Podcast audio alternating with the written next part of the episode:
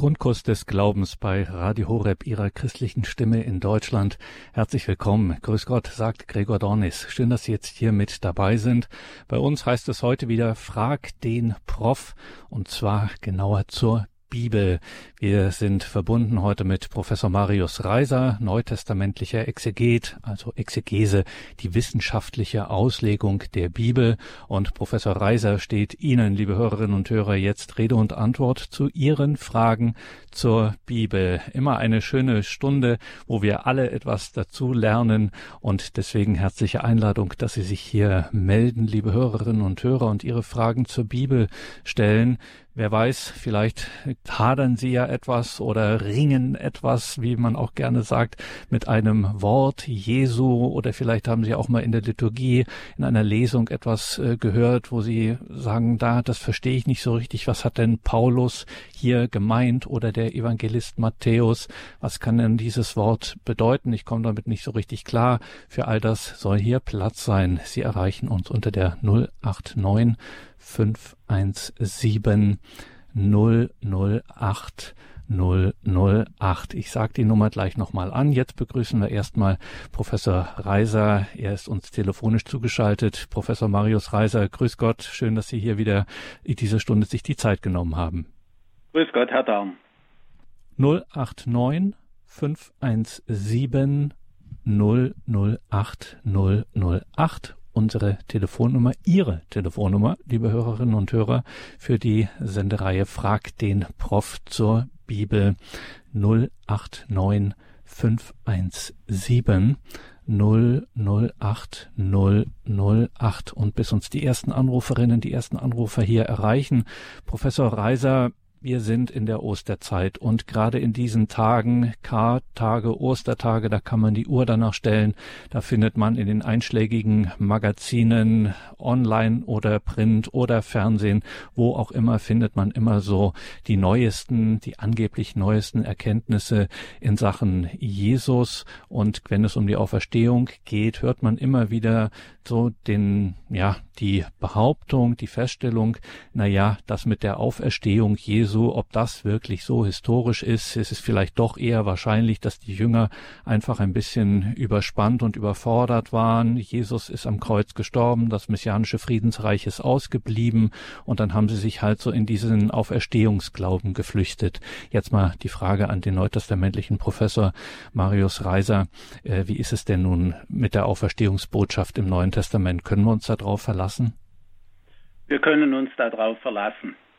Ähm, die Leute, die das behaupten, die wissen gar nicht, wovon sie reden. Äh, machen wir uns doch einfach ein paar ein, einfache Sachverhalte und Tatsachen, die niemand bezweifeln kann, klar. Und gehen wir einfach mal aus von dem Evangelium vom Ostermontag. Da sieht man, für äh, die Kreuzigung Jesu war für die Jünger und äh, genauso auch für die Jüngerinnen ein großer Schock und äh, die Enttäuschung ihres Lebens schlechthin.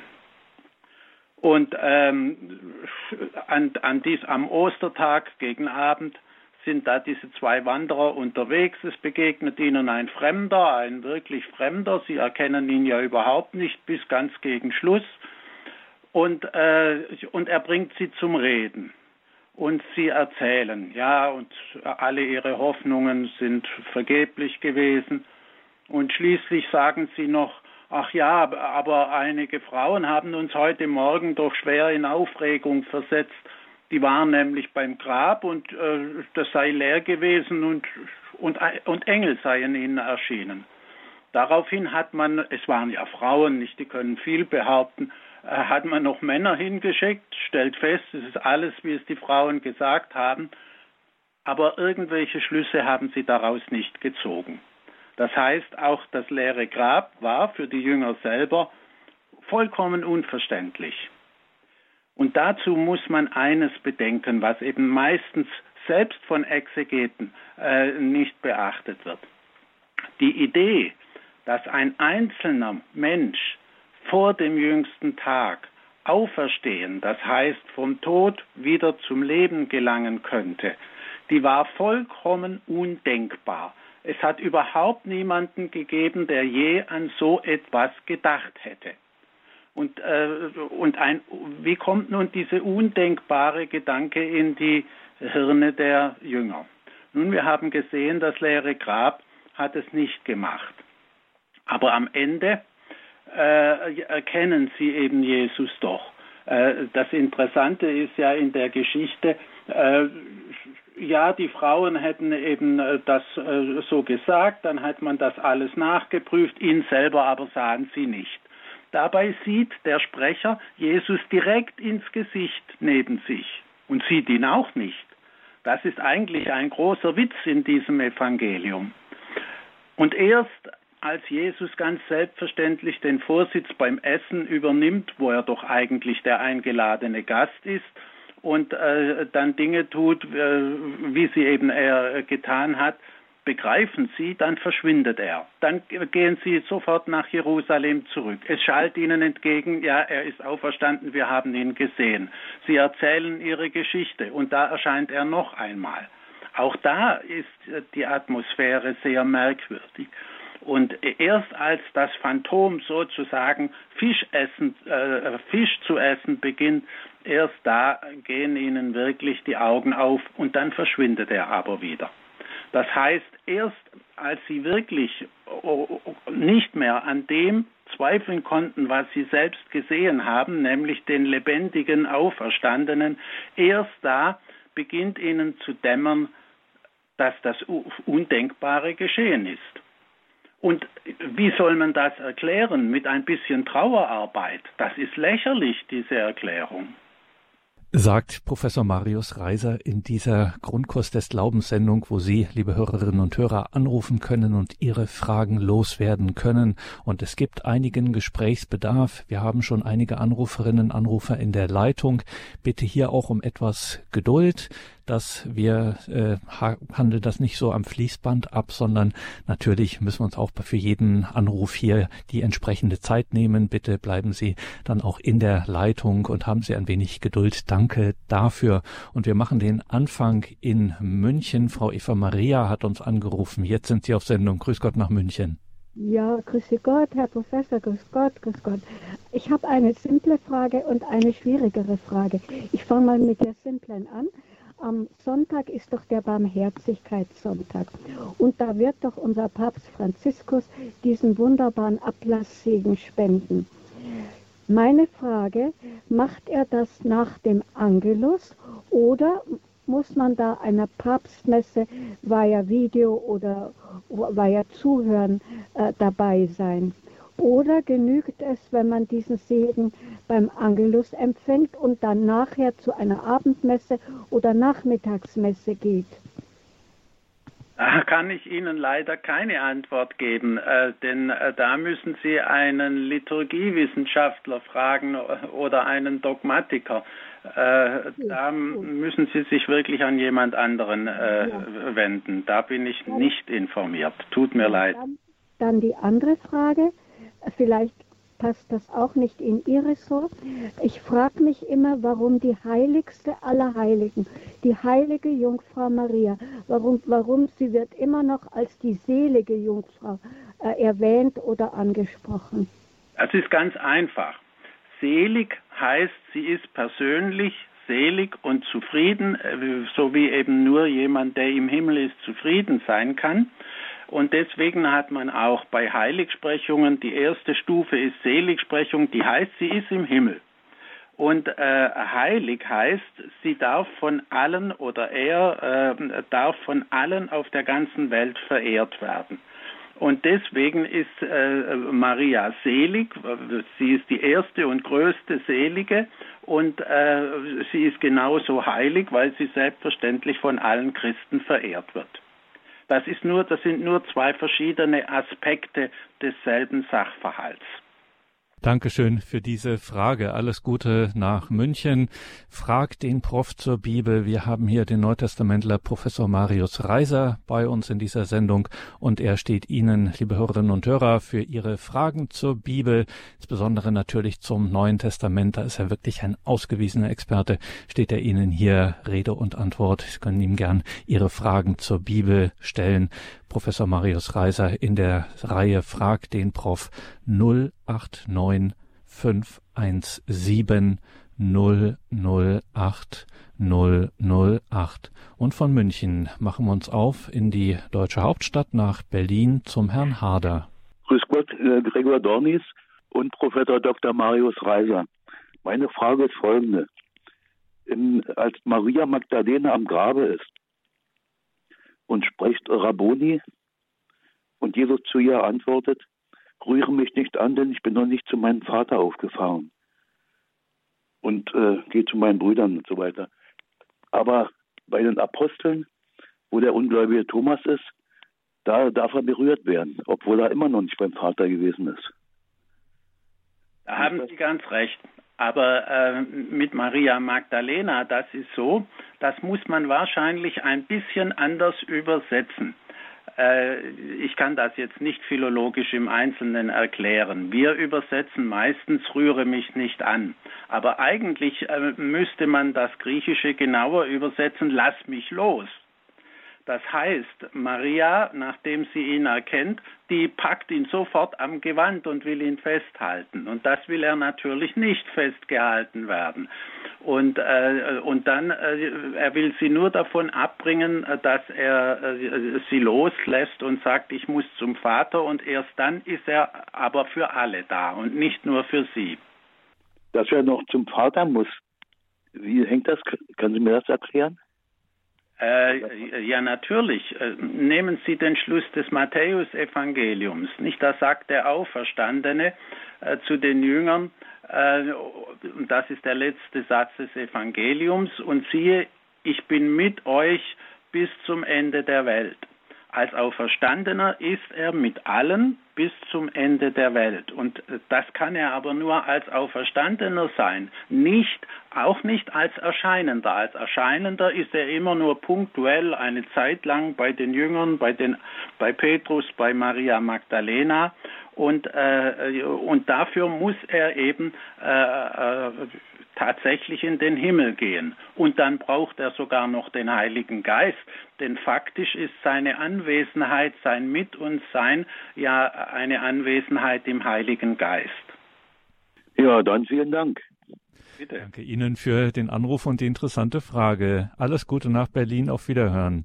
Und es geht wieder nach München zu einer Anruferin, die uns erreicht hat. Grüße Gott, jetzt sind Sie dran. Grüß Gott. Ähm, ich habe eine Frage, äh, Matthäus 28, äh, 28 Vers äh, 13 und 14. Es heißt, sagt, seine Jünger sind in der Nacht gekommen und haben ihn gestohlen, während wir schliefen. Aber wenn ein, ein Wächter schläft, was kann er überhaupt bezeugen? Der Wächter bezeugt überhaupt nichts. Sie müssen bedenken, das äh, sind ja die Wächter, die geschlafen haben und die und das ist natürlich äh, das Schlimmste, was ein Wächter tun kann: schlafen und dann verschwindet der, den sie bewahren sollen.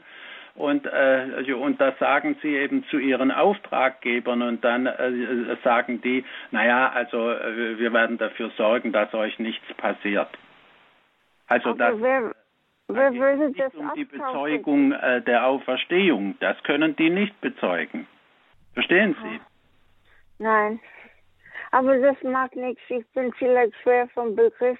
Ich habe mich nur fest konzentriert darauf, dass jemand, der schläft, kann überhaupt bezeugen. Und, und dieser Satz ist für mich so widerspruchsvoll, dass, dass niemand, äh, ich denke, niemand könnte das abkaufen.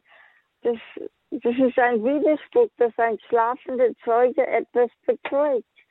Die, die sollen ja gar nichts bezeugen und die können auch nichts bezeugen. Da haben Sie ganz recht, sondern es geht da um ein ganz anderes Problem, sondern eben um das Problem, dass Sie den Auftrag hatten zu wachen und Sie sind eingeschlafen. Und äh, das bedeutet für einen Soldaten, dass er normalerweise, ja, wir würden jetzt sagen, an die Wand gestellt wird. Große Blamage. ja. Okay, gut. Ich hoffe, dann haben wir das klären können. Ihre Frage. Danke für Ihren Anruf. Alles Gute nach München. Gottes Segen. Wir gehen weiter nach Niedersachsen in die Eisenbahnerstadt Lehrte. Grüße Gott, Frau Vollmer. Grüß Gott alle miteinander. Herr Professor, ich habe aber jetzt was eine ganz andere Frage. Bitte. Äh, und zwar Lukas 22. Simon, Simon, der Satan hat verlangt, euch im Sieb zu schütteln wie Weizen. Ich aber habe für dich gebetet, na und so weiter. Und jetzt finde ich das furchtbar aufregend. Der Satan hat verlangt. Wie ist denn das möglich, dass der Satan von Gott etwas verlangen kann? Also ich bin alt, ja. Und ich habe dieses bestimmt schon viele Jahre und lange früher gelesen. Und ich weiß gar nicht, warum ich mich jetzt darüber aufrege. Der Satan hat verlangt. Was fällt ihm ein? Wie kann er von Gott verlangen? Fällt Ihnen nicht noch eine andere Stelle im Alten Testament ein, wo der Satan auftritt und etwas verlangt? Das ist bei Hiob. Richtig, ganz richtig. Und da haben Sie die genaue Parallele. Nicht der, äh, der Satan kann zwar zu Gott kommen und etwas äh, verlangen, aber äh, ob Gott es gewährt, ist eine andere Frage. Nicht? Es ist eindeutig, dass der Satan Gott immer unterworfen bleibt. Und, äh, und natürlich ist das eine menschliche Redeweise, nicht mit der wir versuchen, äh, himmlische äh, Vorgänge irgendwie in menschliche Sprache zu fassen. Aber äh, es ist klar, nicht das Böse ist immer äh, dem eigentlich guten Gott unterworfen. Aber das Böse will etwas. Das, äh, und so kann es auch zu Gott kommen und etwas wollen. Nicht? Und bei Hiob ist es dann so, nicht also der äh, oh Gott erlaubt ihm ein Stück weit, du kannst Hiob mal auf die Probe stellen, du wirst schon sehen, äh, dass er sich bewährt. Und so ähnlich ist es eben auch äh, im Fall von Petrus. Nicht da ähm, hat ja tatsächlich der Satan Petrus dazu gebracht, dass er seinen Herrn dreimal verleugnet hat. Das ist ja ganz schrecklich, diese Vorstellung. Aber ähm, äh, er, Gott hat dann auch dafür gesorgt, dass er hinterher geweint hat und, äh, und damit Buße getan hat. Und äh, so kam es eben nicht zum Schlimmsten, sondern im Gegenteil, indem er sich dann äh, besonnen und bekehrt hat, wurde er nachher zu der zentralen Figur äh, in Jerusalem. Der Satan kann also jederzeit Gott auf die Nerven gehen und irgendwas von ihm verlangen.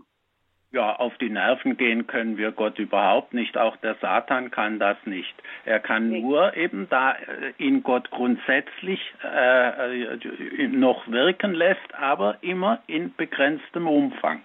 Deswegen oh. kann er natürlich dieses oder jenes probieren. Und äh, oh. gut, ja. Schön. Ich bedanke mich. Tschüss. Tschüss, alles Gute nach Lehrte. Fragt den Prof zur Bibel. Professor Marius Reiser, Professor für Neues Testament, ist hier bei uns 089 517 008 008, die Telefonnummer, unter der Sie uns hier erreichen, liebe Hörerinnen und Hörer. Ich bitte jetzt die wartenden Anrufer noch um ein klein wenig Geduld, weil wenn wir schon bei dieser Stelle sind, Professor Reiser, dann auch noch mal eine Frage zu diesem Bild von dem Sieben. Der Satan will äh, euch, sagt Jesus, also die Jünger sieben wie Weizen. Äh, wie ist das gemeint? Was ist das für eine Ausdrucksweise? Sie müssen sich klar machen, dass die antiken äh, Felder sehr verunkrautet waren. Und äh, das einzige Mittel, mit dem man ein wenig Unkraut äh, äh, heraussieben kann, vor, bevor man wieder neu aussät, äh, sind eben Siebe. Und Siebe haben den Zweck, das äh, Unkraut und äh, die falschen Samen herauszukriegen, damit die nicht wieder neu eingesät werden. Und äh, das ist nun angewendet eben auf Menschen. Nicht? Da gibt es solche, die treu bleiben, auch in der Anfechtung, und es gibt solche, die schwach werden. Und äh, der Satan hätte eben gern, äh, dass möglichst viele schwach werden. Und deswegen ein Sieb mit groben, äh, mit einem groben äh, äh, Gatter. Mhm. da fällt dann wieder alles durch. So ist das also zu verstehen. Gut, ja. wunderbar. Dann gehen wir weiter zu einer Anruferin, die uns aus Mittelfranken anruft. Grüße Gott. Grüß Gott alle zusammen und Herr Pfarrer, Herr Reiser, Professor Reiser. ich habe da noch mal eine Frage. Ich habe Sie schon mal gefragt wegen dieser Enthauptung vom Täufer Johannes. Da ist meine Frage noch nicht so ganz geklärt worden. Und zwar wollte ich gerne wissen, wie das jetzt ist mit diesem Schwur, den der Herodes da geleistet hat. Er hat ja gesagt zu der Tänzerin, äh, ich, ich schwöre dir, ich gebe dir sogar mein halbes Reich, wenn du es verlangen würdest. Und dann ist sie zur Mutter gegangen und hat äh, den Kopf des Johannes verlangt. Und ja, jetzt ist es so, dann war er da gestanden, ganz blamiert. Wie ist das dann? Dieser Schwur gilt ja dann auch, wenn etwas äh, Todeswürdiges, eine Todsünde verlangt wird. Wie ist das zu verstehen? Nun, in den äh, Augen von Herodes ist äh, grundsätzlich der Tod eines äh, Gefangenen eines äh, kein, äh, kein todeswürdiges Verbrechen. Äh, es war ihm nur unangenehm, weil er eben verstanden hat und er hat sich ja mit dem Täufer öfters ihn besucht in der Zelle und er hat festgestellt, er ist eigentlich ein heiliger Mann und deswegen hat es ihm leid getan. Aber aus politischen Gründen musste er in Haft bleiben und eben eventuell auch hingerichtet werden. Und äh, an den hat er natürlich gar nicht gedacht bei dem Fest und wie, wie er dann gesagt hat, du kannst äh, verlangen, was du möchtest und dann noch schwört. Dieses Schwören ist in der Antike sehr verbreitet und das hat also nichts mit, mit irgendwie öffentlich zu tun, sondern es ist eben so, wie man schwört und das mache ich, darauf kannst du dich verlassen. Und dann hat er vor lauter vornehmen Gästen geschworen und konnte nicht zurück. Und dann ließ er es eben machen wobei das, äh, äh, das eigentlich äh, perfide dabei ist und äh, nicht das Mädchen geht zu seiner Mutter und sagt, ach was, äh, was soll ich denn bitten? Sie weiß ganz genau mit dem halben Reich, das kann man nicht ernst nehmen, damit kann sie außerdem nichts anfangen. Und äh, sie will aber jetzt was ganz Exquisites haben. Und die Mutter sagt dann den, den Kopf vom Täufer. Und dann fügt das Mädchen noch eine Kleinigkeit hinzu und sagt, und das muss jetzt gleich auf einer Schale sein, auf einer, in einer Schüssel sein. Ja, und dann ist es etwas ganz Außerordentliches. Also äh, das sind die Zusammenhänge, so werden sie geschildert und dass so etwas ist alles andere als unwahrscheinlich unter antiken äh, Verhältnissen. Hm, mir ging es da eigentlich nur, die eine Todsünde ist das Töten und die andere Todsünde ist der Eid. Also wie, wie konnte man das zusammenbringen? Das war eigentlich meine Frage. Wir urteilen die Dinge mit dem Schwur und mit dem Tod nach ja. christlichen Kriterien, aber äh, der, der Herodes war kein Christ. Er war ein Jude und ein antiker Mensch. Und da ist das äh, keine Schwierigkeit. Das ist nur mit einem christlichen Gewissen eine Schwierigkeit. Ja, wie wäre das dann heute als Christ, wenn sowas passieren würde in der Richtung, wenn jemand eine Todsünde verlangt ich. Wenn, das ist eine Frage, die kann niemand beantworten, da äh, sich die Dinge nicht ähm, äh, immer ganz gleich wiederholen und wir sind heute eben unter anderen Bedingungen. Als Christ kann ich das natürlich nicht machen. Dankeschön für diesen Anruf und diese interessante Frage. Alles Gute Ihnen nach Mittelfranken. Jetzt gehen wir weiter zur Schwester Sigrid Maria, wenn ich das richtig lese. Ja, ist richtig. Grüß Gott, Herr Professor Leiser.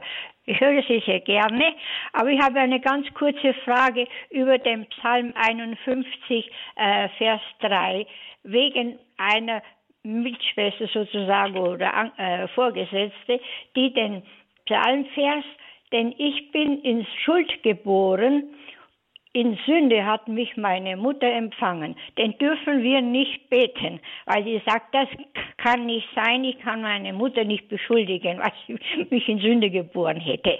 Aber ich empfinde das ganz anders. Ich denke, ich bin doch in Erbsünde gefangen, nicht die Mutter ist in Sünde.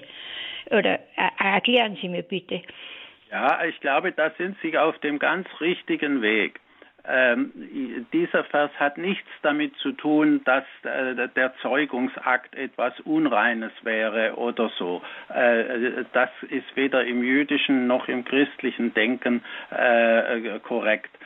Und äh, in Sünde wurde ich geboren. Das bedeutet eben, äh, jeder Mensch ist hineingeboren in eine Situation, die durch das äh, gekennzeichnet ist, was eben beim Sündenfall geschehen ist. Das heißt, äh, in eine von Sünden verstrickte, ähm, in Sünden verstrickte Welt äh, ist er hineingeboren und das, da sind wir von Anfang an.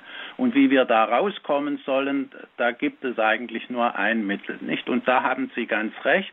Das ist der Grundgedanke der Erbsündenlehre, äh, dass keiner als in eine reine Welt hineingeboren wird und deswegen ist normalerweise auch kein Mensch in Voll vollkommener Reinheit zu finden. Ja, und die Mutter hat überhaupt keine Schuld diesbezüglich, ne? Also Nein, da hat die Mutter selbstverständlich keine Schuld. Wunderbar, vielen Dank, Schwester Sigrid Maria. Interessante Frage hier bei Frag den Prof zur Bibel. Wir sind im Gespräch mit Professor Marius Reiser. Sie, liebe Hörerinnen und Hörer, sind im Gespräch mit dem Neutestamentler Professor Marius Reiser. Sie erreichen uns hier unter der 089 5 017 008 008. Stellen Sie Ihre Frage zur Bibel, zu dem, was Sie schon immer mal wissen wollten und sich vielleicht nie getraut haben zu fragen. Jetzt ist genau der richtige Zeitpunkt. Sie dürfen sich trauen. Wir sind ganz unter uns und freuen uns über Ihre Frage zur Bibel im Gespräch mit Professor Marius Reiser, der uns hier zugeschaltet ist. 089 517 008 008, unsere Telefonnummer. Gehen wir weiter nach Wuppertal zur Frau Stürmer. Hallo Frau Stürmer, grüß Gott nach Wuppertal. Grüß Gott, sage ich. Und ich habe eine, sage ich Ihnen beiden Grüß Gott. Und ich habe eine Frage zur Macht und Kraft des Bösen überhaupt. Und zwar steht in Johannes am Anfang war das Wort und das Wort war bei Gott und das Wort war, war Gott. Alles ist durch ihn gemacht und nichts, was gemacht ist, ist ohne ihn gemacht. So, warum ist denn, da muss das Böse ja auch gemacht sein? Das ist äh, eine der kniffligsten theologischen Fragen, die es gibt. Nicht der äh, Augustinus hat die berühmte Frage gestellt: Unde malum, woher kommt eigentlich das Böse? Im letzten haben wir darauf keine Antwort. Wir können nur ein paar Sachverhalte äh, aufgrund der Offenbarung äh, klar sagen. Äh, das, das Böse ist keine selbstständige, von Gott unabhängige Macht. Darauf sind wir ja vorhin schon einmal gekommen. Nicht der Teufel muss kann von Gott etwas wollen, aber äh, er ist äh, immer eingegrenzt in seiner Macht durch die Macht Gottes. Es ist also keine selbstständige Macht, das Böse. Und wie ist es in die Welt gekommen? Darauf gibt es nur eine Antwort äh, in der katholischen äh, christlichen Tradition, die aber äh, eine Legende ist, aber eine Legende, die ähm, sehr viel Wahrheit in sich trägt nämlich dass das Ganze gekommen ist durch den Engelsturz. Nicht da war ein Engel, der war unzufrieden mit Gott oder wollte selbst wie Gott sein und äh, und dann äh, durch seinen Hochmut und seine Überheblichkeit wurde er gestürzt und äh, das war dann der Sturz des äh, Luzifer des Satans und so ist es eben durch den Hochmut eines Engels zum Bösen gekommen. Das ist eine legendenhafte Erklärung, aber auch in dieser Erklärung ist eben ganz deutlich, nicht, äh, er ist von Gott gestürzt worden und selbstverständlich ist seine Macht begrenzt durch den, von dem er abgefallen ist und der ihn gestürzt hat. Deswegen äh, beten wir ja auch im Erzengelgebet Michael nicht stürze den Satan. Immer wieder. Hm. Eigentlich war das nicht meine Frage, weil alles ist durch ihn gemacht und nichts, was gemacht ist, ist ohne. Und nichts, was ist, ist ohne ihn gemacht. Das bezieht sich ja auf den Logos, das heißt Christus. Ja, ohne Christus ist nichts geworden und damit ist gemeint eben von der Schöpfung. Äh, er war bei der Schöpfung dabei und schon die Schöpfung ist durch ihn geworden. Nicht? Und äh, es ist klar, äh, dann muss er in irgendeiner Weise Gott gleich sein. Der Logos spricht Christus. Und äh, ja, ja. da ist die also Frage also mit. Nicht auf die Sache. Ja, ja, ich jetzt habe ich. Das Wort bezieht sich mehr um die Christus zu, zu zeigen, wie Christus ist, als auf das, was er geschaffen hat. Also äh, der Logos, das Wort ist eine Bezeichnung für Christus. Ja, wobei eben unsere Übersetzung mit das Wort, die ist ganz unvollkommen. Nicht an dieser Stelle müssten wir mal äh, erklären, was eigentlich mit Logos gemeint ist, aber das ist jetzt, glaube ich, nicht nötig. Okay, ich bedanke mich ganz herzlich. Danke Ihnen. Alles Gute nach Wuppertal. Gottes Segen. Danke für Ihren Anruf. Fragt den Prof zur Bibel. Ihre Fragen zur Bibel, liebe Hörerinnen und Hörer, können Sie hier unserem Experten, dem Neutestamentler Professor Marius Reiser stellen unter der 089 517 008 008. Und jetzt gehen wir zur Frau Oeller nach Freiberg. Ist das das Freiberg in Sachsen, Frau Oeller? Äh, nein, am Neckar. Nein. Am Neckar. Mhm. Ja. In der Stuttgarter Ludwigsburger Gegend. Schön. Wunderbar. Dann können Sie jetzt Ihre Frage stellen. Ja, grüß Gott, Herr Dornis. Äh, grüß Gott, Herr Professor Reiser. Ich möchte nochmal auf die Verleugnung von Petrus zu sprechen kommen. Und Jesus sagte ja zu Petrus, du bist der Fels und auf diesen Felsen will ich meine Kirche bauen. Und wir wissen nicht, was Petrus äh, dazu veranlasst hat, Jesus zu verleugnen, aber es könnte ja auch so gewesen sein, dass Petrus vielleicht dachte, ähm, ja, also äh, Jesus hat mich zu berufen und ähm, wenn Sie mich jetzt auch festnehmen, dann kann ich dem Auftrag Jesu nicht mehr gerecht werden. Also möglich wäre es, möglich. Ähm, ja, und äh, ähm, eigentlich, eigentlich äh, ist er ja zu ihm gestanden, Petrus zu Jesus, keine Frage. Ja, aber eben doch nicht ganz. Er hatte einen gewaltig schwachen Moment. Also Ihre Erklärung äh, ist abstrakt möglich, aber sehr unwahrscheinlich, denn äh, die Umstände, die schildert ja, die der Verleugnung schildern ja nun die Evangelien sehr genau. Nicht? Also Petrus ist da äh, im Hof, während eben oben äh, äh Jesus vor Gericht steht und er will nicht erkannt werden. Und jetzt wird er erkannt und das heißt, äh, und, und es ist auch außerdem noch eine Magd, die sagt, du bist doch auch äh, von denen, du gehörst auch zu denen und dann wird er und dann sagen die anderen auch, man, man merkt es doch, du bist von Galiläa, merkt man an deiner Sprache, nicht an deinem Dialekt.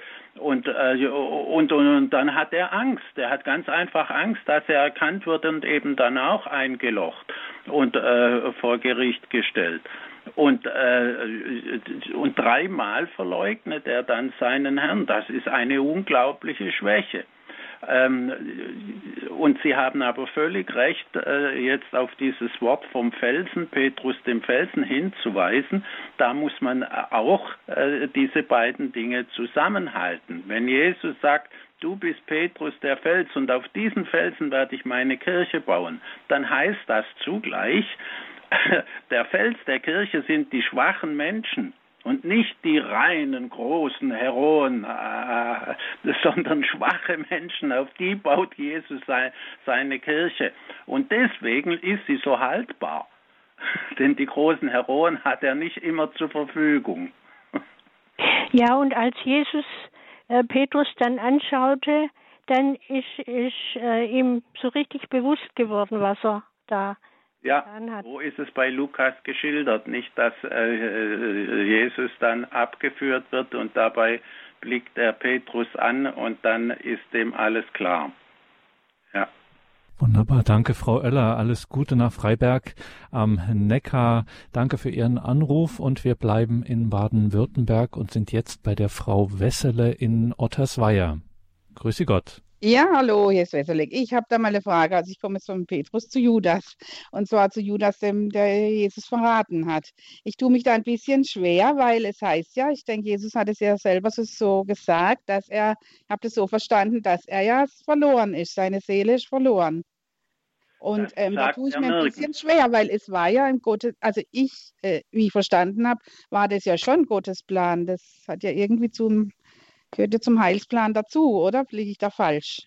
Das Ganze ist ein, eine Tragödie. Ist ein, ein äh, Judas ist ein klassisches äh, äh, tragisches Schicksal. Und Tragik bedeutet, dass zwei äh, Dinge, die eigentlich unvereinbar sind, zusammenkommen und, äh, und so ist es bei ihm. Nicht einerseits, er hat Jesus verraten. Andererseits, ohne, äh, der Verrat ist im Heilsplan Gottes sozusagen mit einberechnet. Also ich sage es jetzt äh, etwas ungeschützt. Ähm, und äh, er musste also er musste ihn gleichsam verraten, hat aber damit persönlich die größte Schuld auf sich genommen, die man auf sich nehmen kann. Und die große Frage ist nun, äh, aber niemals hat die Kirche bisher behauptet, er sei verloren auf ewig, er sei in der Hölle. Zwar haben wir bildliche Darstellungen, Judas in der Hölle, aber das hat mit der katholischen Lehre nichts zu tun. Die katholische Lehre hat immer gesagt, darüber wissen wir nichts, ob er in der Hölle ist. Wir wissen nicht, äh, ob er nicht im letzten Augenblick noch äh, vor dem Tod äh, Reue gezeigt hat und Jesus noch einmal angerufen hat. Darüber können wir nichts wissen. Und deswegen sollte man sich sehr hüten, Judas für ewig ver verloren und in der Hölle.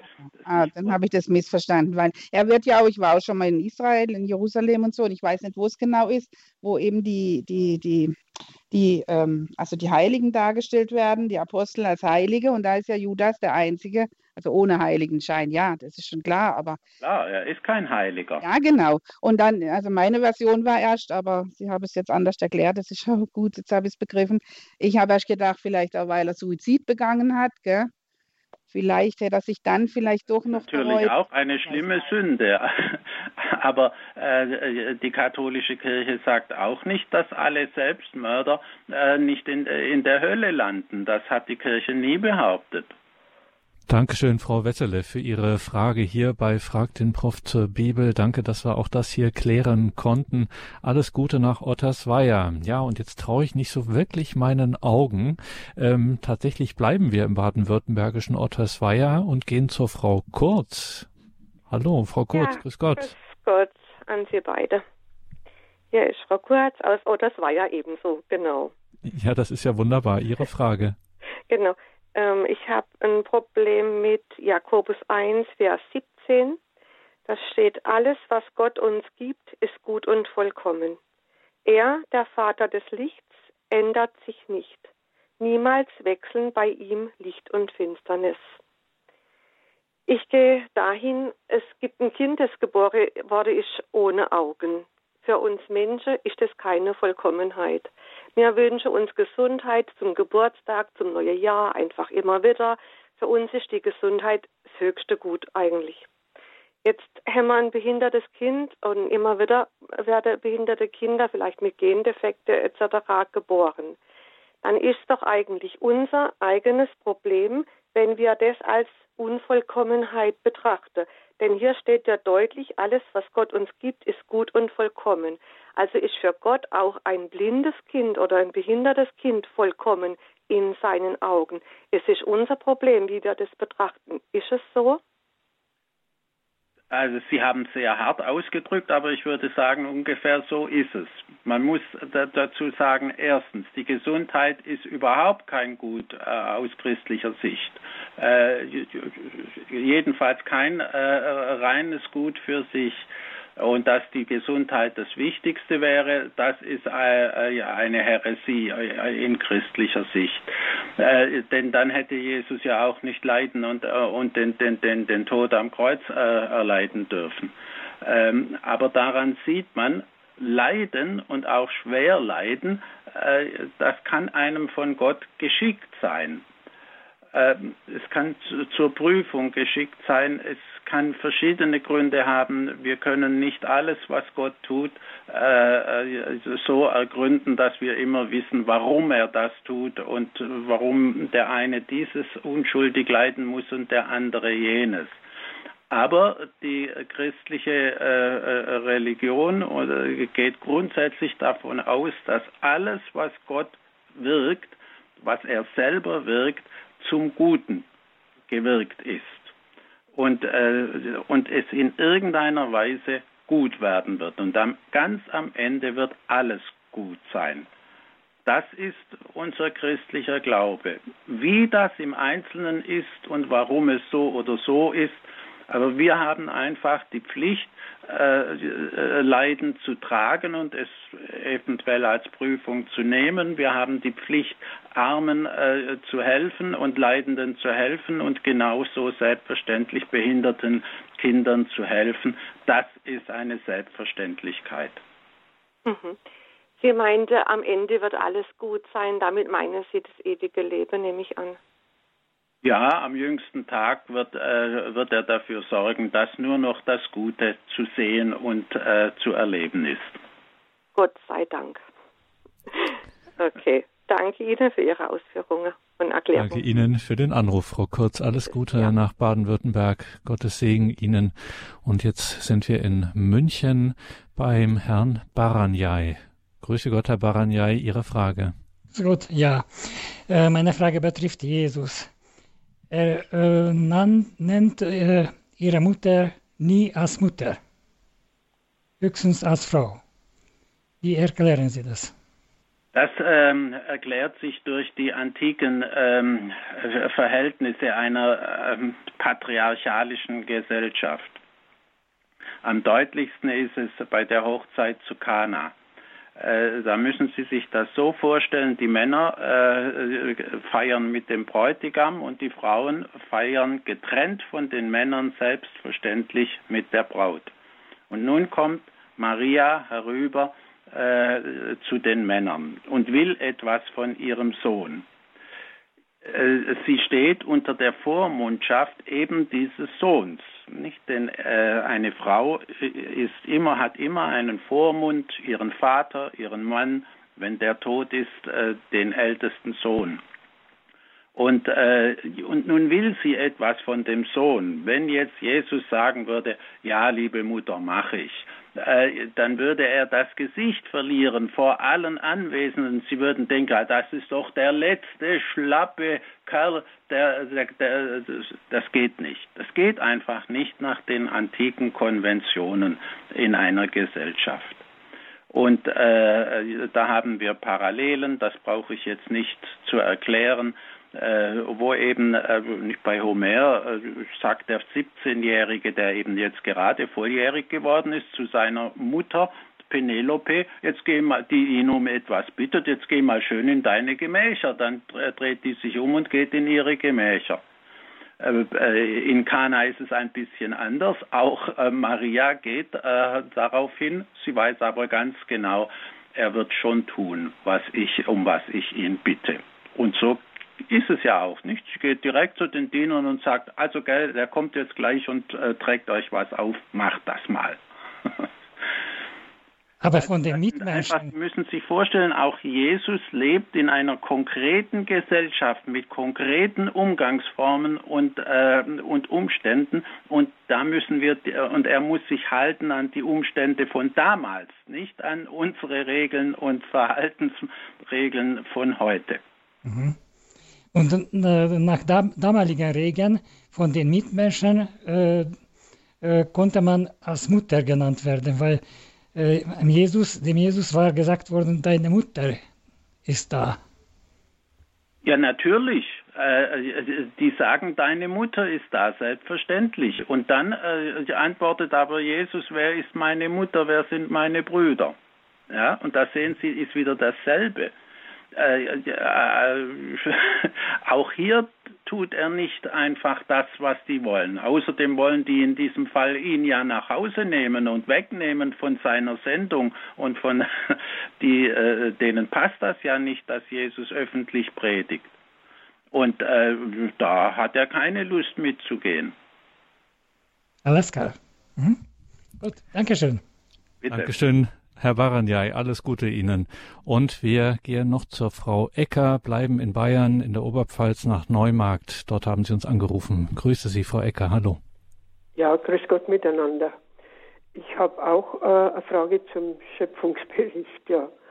Und zwar, Gott sprach äh, am Anfang nach der Urfla Urflut und Gottes Geist schwebte über dem Wasser. Gott sprach, es werde Licht. Und es wurde Licht und das Licht war gut. Und jetzt äh, habe ich im Kopf äh, die Frage, Jesus hat doch auch gesagt, ich bin das Licht. Ja. Und dann äh, kam dann auch am vierten Tag, äh, Moment, wo steht das wieder? Gott machte die beiden großen Lichter, das große zur Herrschaft über den Tag und das kleine über die Nacht. Und da komme ich nicht, um, nicht unbedingt klar. Da haben Sie ganz recht. Das ist eine alte äh, Frage der äh, Ausleger äh, des Schöpfungsberichtes. Und da müssen Sie äh, zwei Dinge zunächst einmal beachten. Eins mal zunächst. Ähm, Licht kann ja auch metaphorisch äh, gebraucht werden. Nicht, wenn wir sagen, es ist mir ein Licht aufgegangen, dann ist das, was, hat das mit dem Sonnenlicht nichts zu tun, dann ist das etwas Geistiges.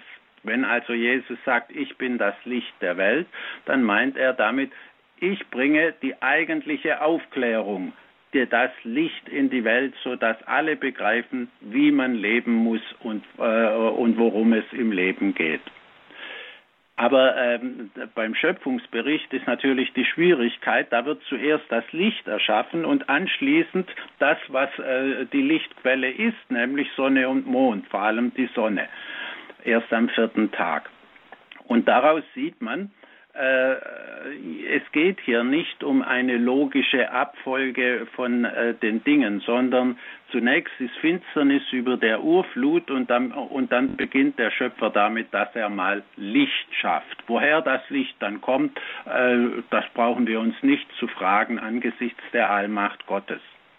Die Kirchenväter haben übrigens gesagt, ja, da ist mit Licht doch etwas ganz Bestimmtes gemeint. Die Kirchenväter hatten nämlich ein Problem, das kein moderner Exeget mehr bei unserem Text hat. Die sagten, hm, da ist ja gar nichts von der Erschaffung der Engel gesagt in diesem Schöpfungsbericht. Da ist nur von Menschen und Natur und Tieren die Rede, aber äh, es gehören doch noch die Engel dazu.